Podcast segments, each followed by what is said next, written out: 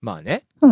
まあ事前にゲストさんのことをいろいろ聞くじゃないですか。聞くねで。まあ、そのいろいろ勉強してたり、うん。全然こう聞かなかったりみたいな体で、いや全然知らない体でやってみたり、あ、わざとね。うんもっと言ううと、あの、ちゃんと勉強してなかったりって時もあるんだけどん。、それいかんな。うん、それは誰の時とかはまあ、まあ内緒にしとくとしても、私はそんなことないよ。今回のゲストさんね、うんうん。これまだゲストトーク取る、する前に2本目もオープニングが撮ってるんですけど、うん。アムカツ的なね、イメージでちょっと今日はタイトルコールに持ってきたいと思います。おー。こんな感じ。出てこいや受け狙いの絵日記ソングは歌う気がないんだギター一本俺一人音ともコレクション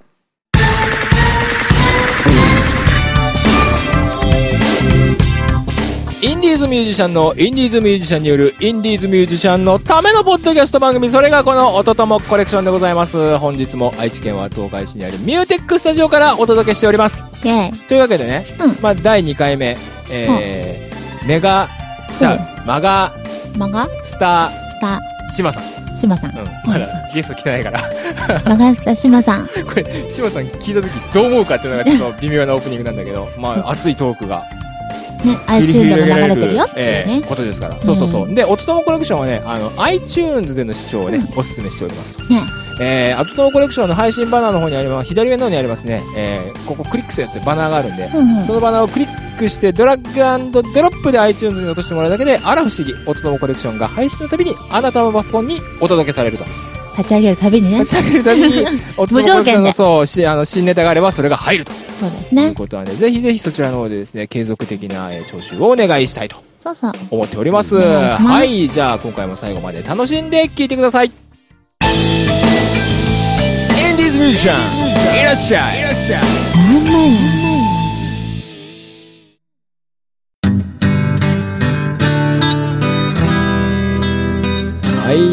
というわけで、はい後半です。よろしくお願いしますえー、前回に引き続き11月のゲストは、マガスタシマさんですよろしくお願いします出直してきましたはい。アムカツも出直してまいりました。はい私もはい。というわけでですね、後半はもうちょっとシマさんをふ掘り下げていこうと。掘り下げて。いうことでどんな風に熱い男を掘るんだなそう、いろんなことを聞いていきたいなと思います。はいまあ、あの、音友コレクションはミュージシャンの方がゲストなんで、うんうん。大概その、自分でそういうことをしたいなと思う方もリスナーの方にあ、はい、見えるんですね。はい、はい、で、はい。まあ、そういうところで参考になる質問をしていきたいなと思いまして、はいはい例えば、えー僕なんかがこれ一番聞きたいんですけど、はい曲の作り方。ああ、なるほどね。そううんこれがですね、本当にいろんなミュージシャンさんに聞くと、皆さん違うんですよね。はい、はい。面白いんですけど例えば島さんが曲を作る上で、まあ、大きく二手に分かれると、まあ、3つぐらいに分かれると思うんですけどメロディーから先に出てくる人と、はい、歌詞から先に出てくる人と、はい。両方一生懸命一緒に出ちゃうつなげた状態で作っていく人とはいいると思うんですよ、はい。島さん的には？それは全部ありますね。あやっぱそのパ全部ありますね。メロディー先の時の曲もあれば、なるほど。これを歌いたいっていうそうですね。メッセージから先に来るものもあればってことなんですね、かつてバンドをやっている時に、うん。バンド時代にもずっと曲を書いて詩を書いてたんですけど、その時は全部曲が先だったんですよ。はいおーなやっぱり。バンドの音とかバンドの雰囲気で思い浮かべながら曲、まあ、ギター弾きながらメロディーラインを作って、うん。でじゃあこの曲このメロディーラインでこの雰囲気だったらどういう風になるかなっていう風で、バンドである程度アレンジをしてしまってから歌詞を書いてっていあーなるほど。うスタイルでやってたんですけど、うんでまあ一人になってからやってるパターンとしては、やっぱりそれがメインではあるんですけど、うん。だけどやっぱりメロディーを最初に作っといて後で歌詞を乗っけていく段階でメロディーも変わっていきますし、えでまあ実際ハイハイテンポな曲で作ったのにゆっくりにしたりだとか逆にゆっくりだったのが速くなったりだとかいうこともあるんでうん。様々なんですね、うん。えーだけどまあ大体イメージとしてはやっぱりあのーうーんとあの人の真似をしちゃいけないとは思うんですけど音楽っていうのは、うんだけどやっぱりあの人のこんな雰囲気の曲とかそういうふうなところから発想したら多分作りやすいかと思いまうん。すそれで自分がやってもそういうふうにはならないですから大概。あ、なるほど、そうですね。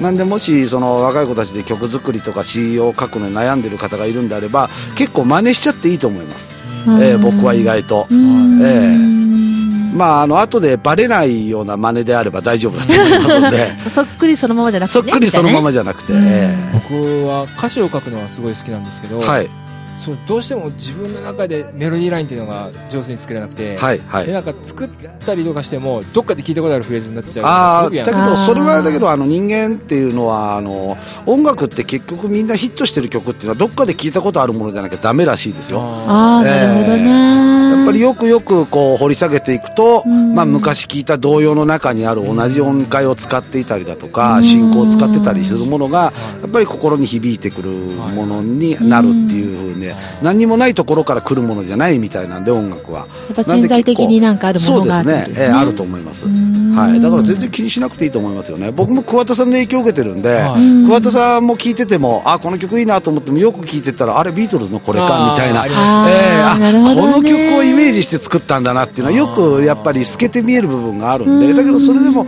彼がやれば彼のスタイルで彼の形になっちゃうんうんであんまり気にしないでいい。その辺はあんまり気にしすぎてオリジナリティに走りすぎるとわけのわかんないものになってしまうと思うんで。なるほどね。はい。確かにそうですだね。から僕は歌詞を書くのはよくやるんで、洋楽の好きな曲の日本語詞を自分で勝手に考えてあ作ったりとかするのを好きでやるんですよ、訳まではいかなくて、はい。もっと全然違う歌になっちゃうんですけど、はいはいはい。そういうのがすごい好きでよくやったりするんですけど僕もよく最近あの大好きで聴いてるあの竹原ピストルって男がいるんですけど、まあこれもともとヤコゼンっていうバンドで、えとメジャーデビューして今はもうあの一人になって竹原ピストルって名前で全国、うん。もう月に28本ぐらいライブやってる。すごい、ほとんど毎日ですえね。えギター1本背負って電車乗ってあっちこっち行って日本全国でやってる男がいるんですけど、うん。まあ3 5 6だと思うんですけど、ええ。彼がよくやってますね洋楽の曲を自分の思ったから、ま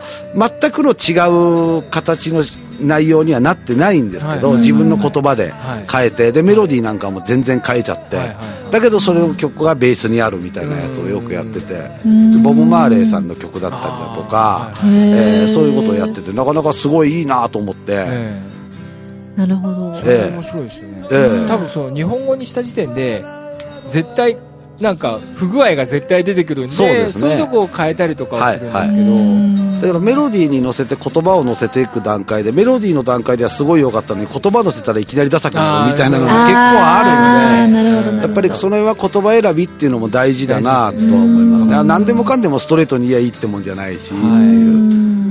うん。まあ、僕はもう特にあの「愛した恋した」っていう歌は基本的にあんまり好きじゃないっていうか、うん。まあ、本当にその溢れ出てくるものであればいいと思うんですけど、うん。今まあその若いやつらが歌を歌えって言うとすぐあなたが忘れられないとかね3日も経ったら忘れてるぞっていう そんなふざけんじゃねえみたいな。そうそう、えー本当にそう思います、えーあなたがどうしたこうしたとか、はい。もうこれはこれで最後の恋だとかそうそう。そうそんなこと言って3日も経ったら次のやつ好きになってんだからっていうふざけんなみたいな。そうなんですだけど、まあ、そういうシチュエーションでいる人たちの心には響くんだろうなと思うんで、多分後で先生があの何かしら僕が今から言う発言にはあの音をかぶせてくれると思いますけどエグザイルの歌とか聞いてるからめっちゃ気持ち悪いはいはいはいはい。そうですね、うん。えー、ピーって入ってる。ピーって入ってるんだな今きっと。うん。僕ももう全然ダメですね。今、娘が僕はあの中学校の娘が2人と小学校と3人娘がいるんですけど、はい。娘がやっぱりそういうのばっかり聞くんですよね。ああ、なるほどね。なんだこれみたいな。うん。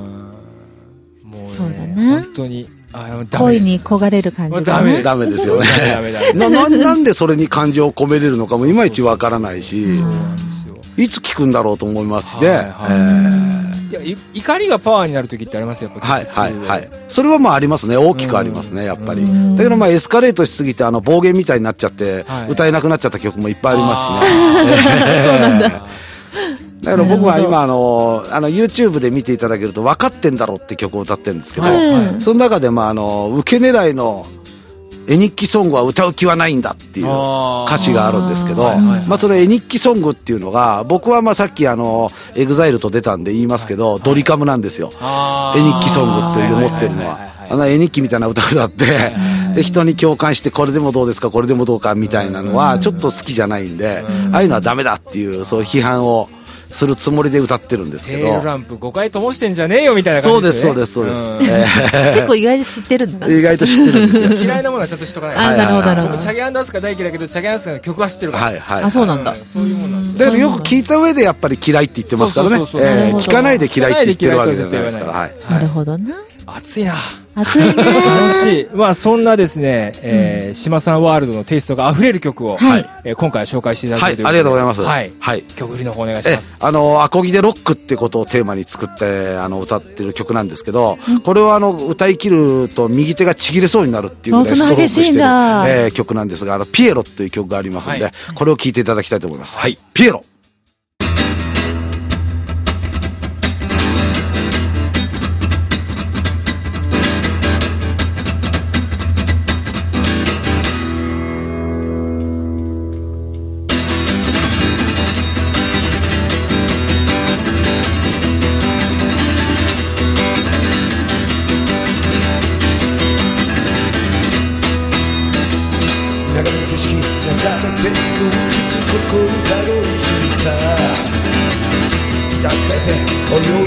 career.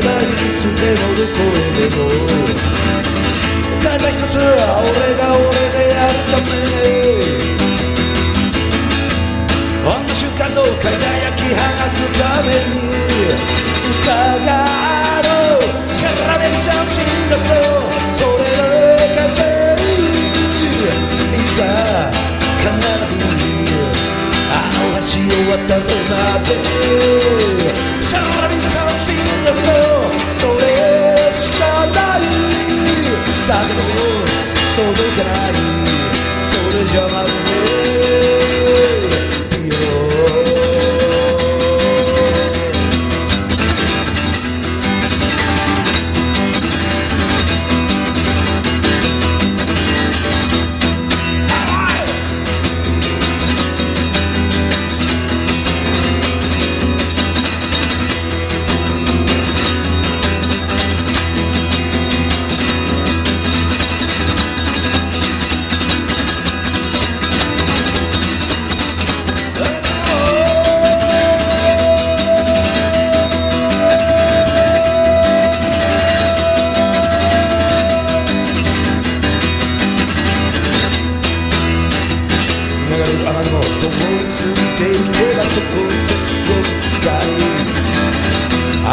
て願いが叶うならの空の彼方までたった一筋の光が差し込むだけで Hey! あの一瞬の時を共に過ごすために歌が合うシャラメントを進化そうそれの風にもっと遠くまでこの声が届く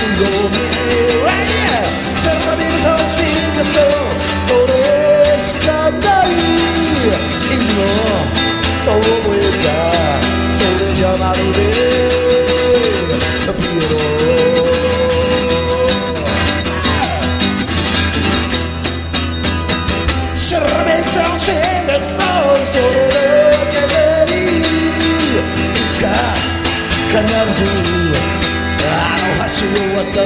まで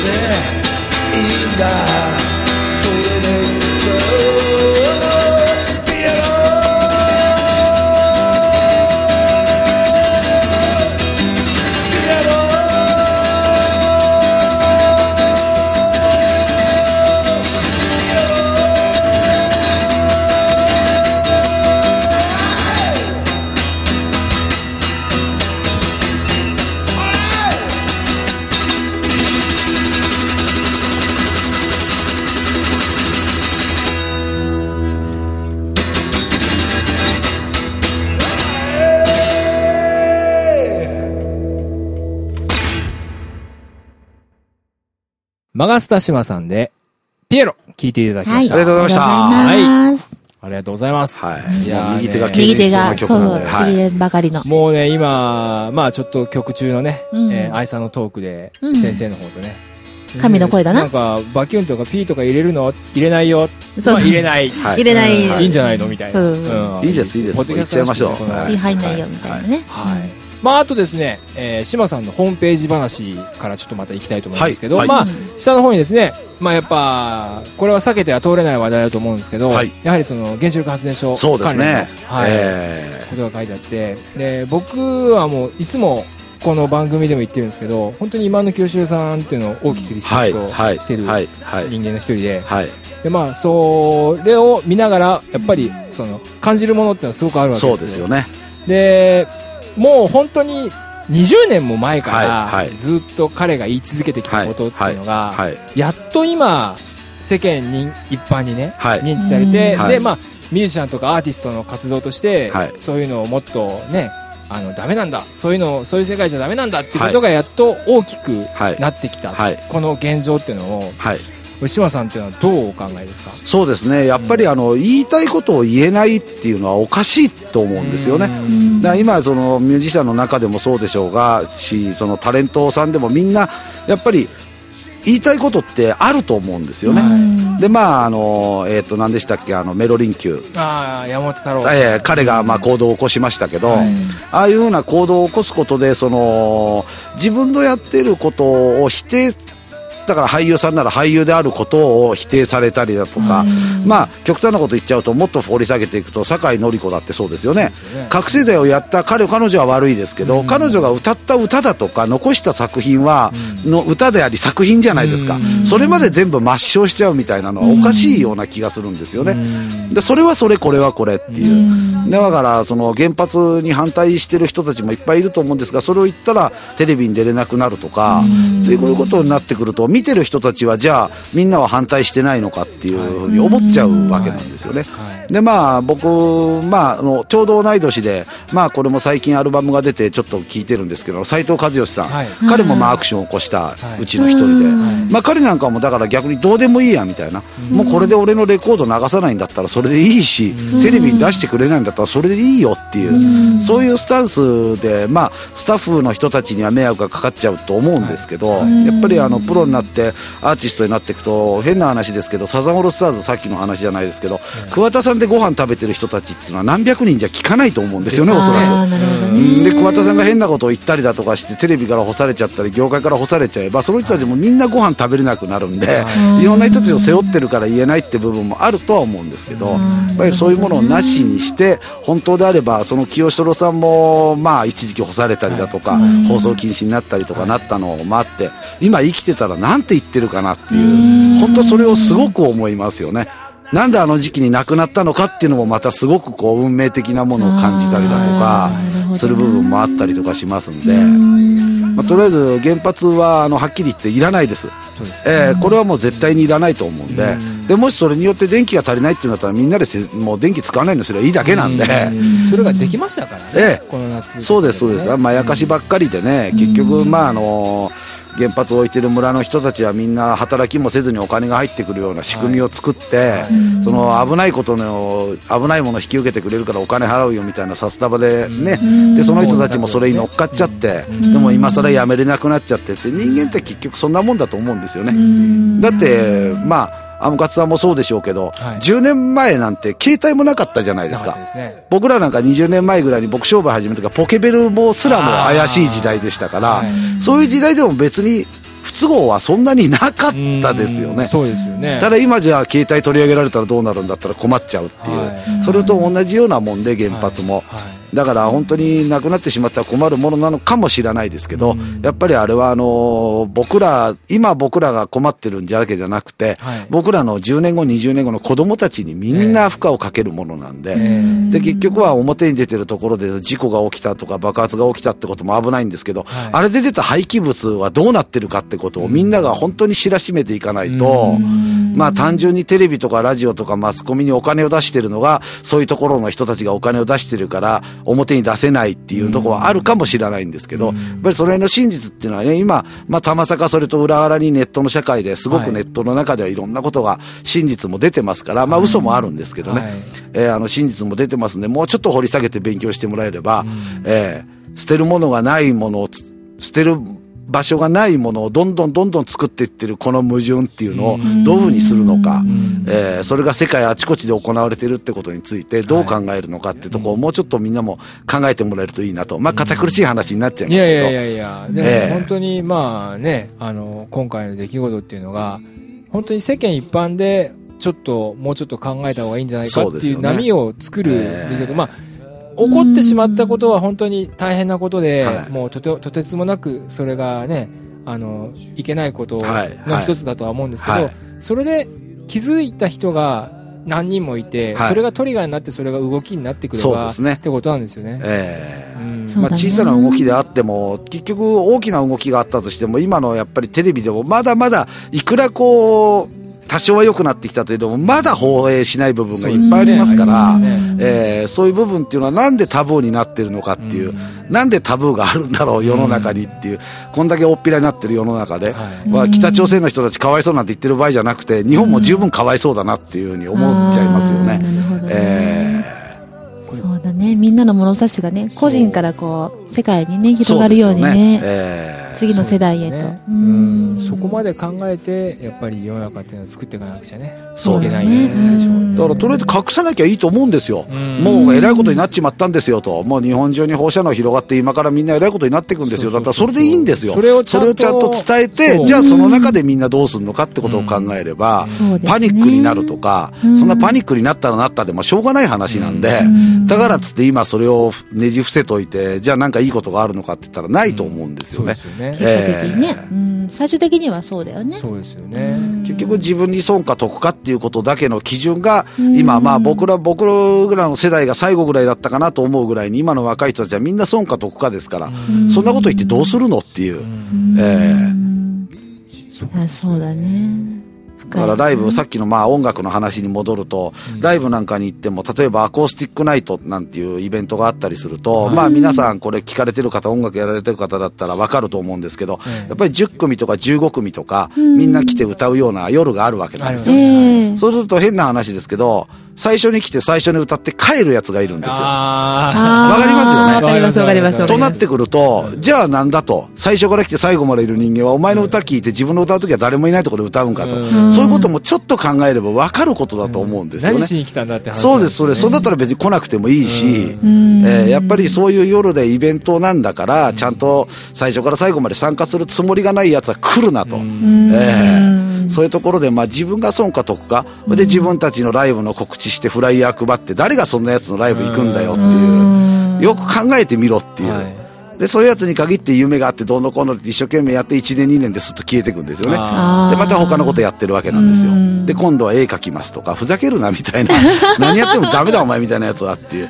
やっぱりそういうところもあるんで、損か得かってことももちろんあるとは思うんですよ。ええ。誰でも人間生きてれば、まあ僕なんかでもやっぱり損か得かってことは考えることはいっぱいありますから、はい。ただそういうところを超えたところの部分っていうのももうちょっと理解していくと、いろんな意味で、で、ライブハウスも今やっぱりお客さんがあっちこっち少なくてもみんなひいひいって経営してますから、そういう意味でもその、まあ僕みたいな人間ばっかりじゃないですけど、やっぱり音楽好きでやってる奴らがいるんで、で、まあ今ね、ネットでも YouTube が見れて、いろんなものがうちにいても十分楽しめる時代は時代なんでしょうが、ええ。やっぱり生の人間の息遣いとなか、ね。ええ音とか、そういうものを味わいにぜひうん。ライブにも来て、まああのーライブの時にはあんまりこんな話してるとみんなに嫌われちゃいますから、あんまりしないですけど、ええ。空気が震える感覚っていうのはライブ会場じゃないと味わえないそうですよね。そうですね、振動でね。でライブに来て、うんなんだこのおっさんはと思ったら、まあ、あのインターネットの方で、ウェブの方で、僕のサイト見てもらえれば、あこんなこと考えてんのか、こんなことやってんのかみたいな、うんまたねえーくだらないことも含めて分かると思いますんで、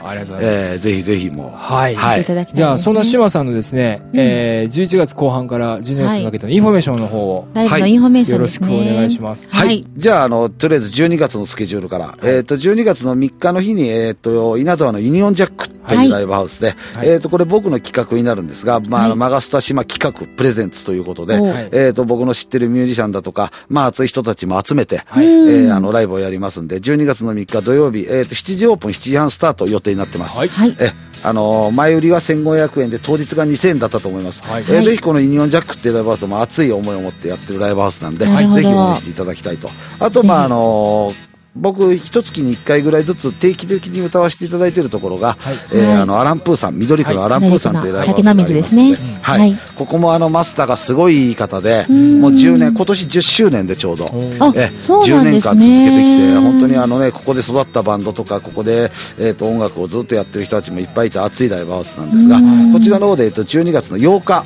はい。えー、と12月木曜日。8日これ平日になってしまうんですけど、えええーちょっと平日なんで遅めなんですが、うん。えー8時半かぐらいからスタートして、まあ、あのそうですね3組ぐらい出ますんで終わるのは11時過ぎぐらいになっちゃうと思うんですけど、うん。まあ、本当にあのライブハウスライブハウスしたはい。昔ながらの感じの,、あのお食事も美味しく、うん。お酒も美味しいお店でねそうん。ぜひ、あのーお越しいただきたいと思います。はい。はい、ありがとうございます。よろしくお願いします。はい、では11月のゲストはマガスタ島さんでした。ありがとうございました。いろいろこと言いましたがありがとうございました。ありがとうございました。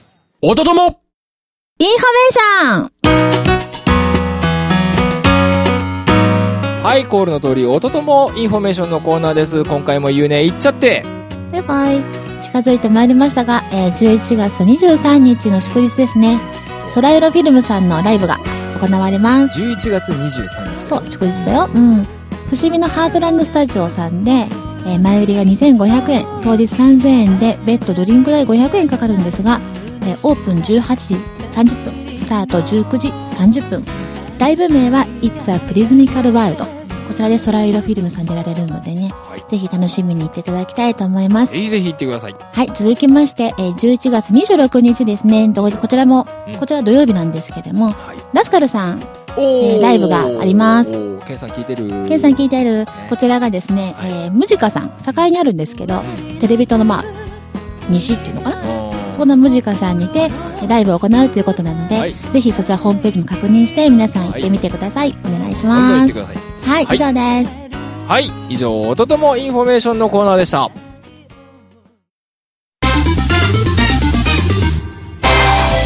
はいはい。エンディングです。エンディングです。もうお疲れ様です。ありがとうございました。本当にこのありがとうございます熱のこもった熱いトークねならではなんでしょうか、はい、うん。外は寒いんですけど、そうですね。今日から寒くなりましたね急に。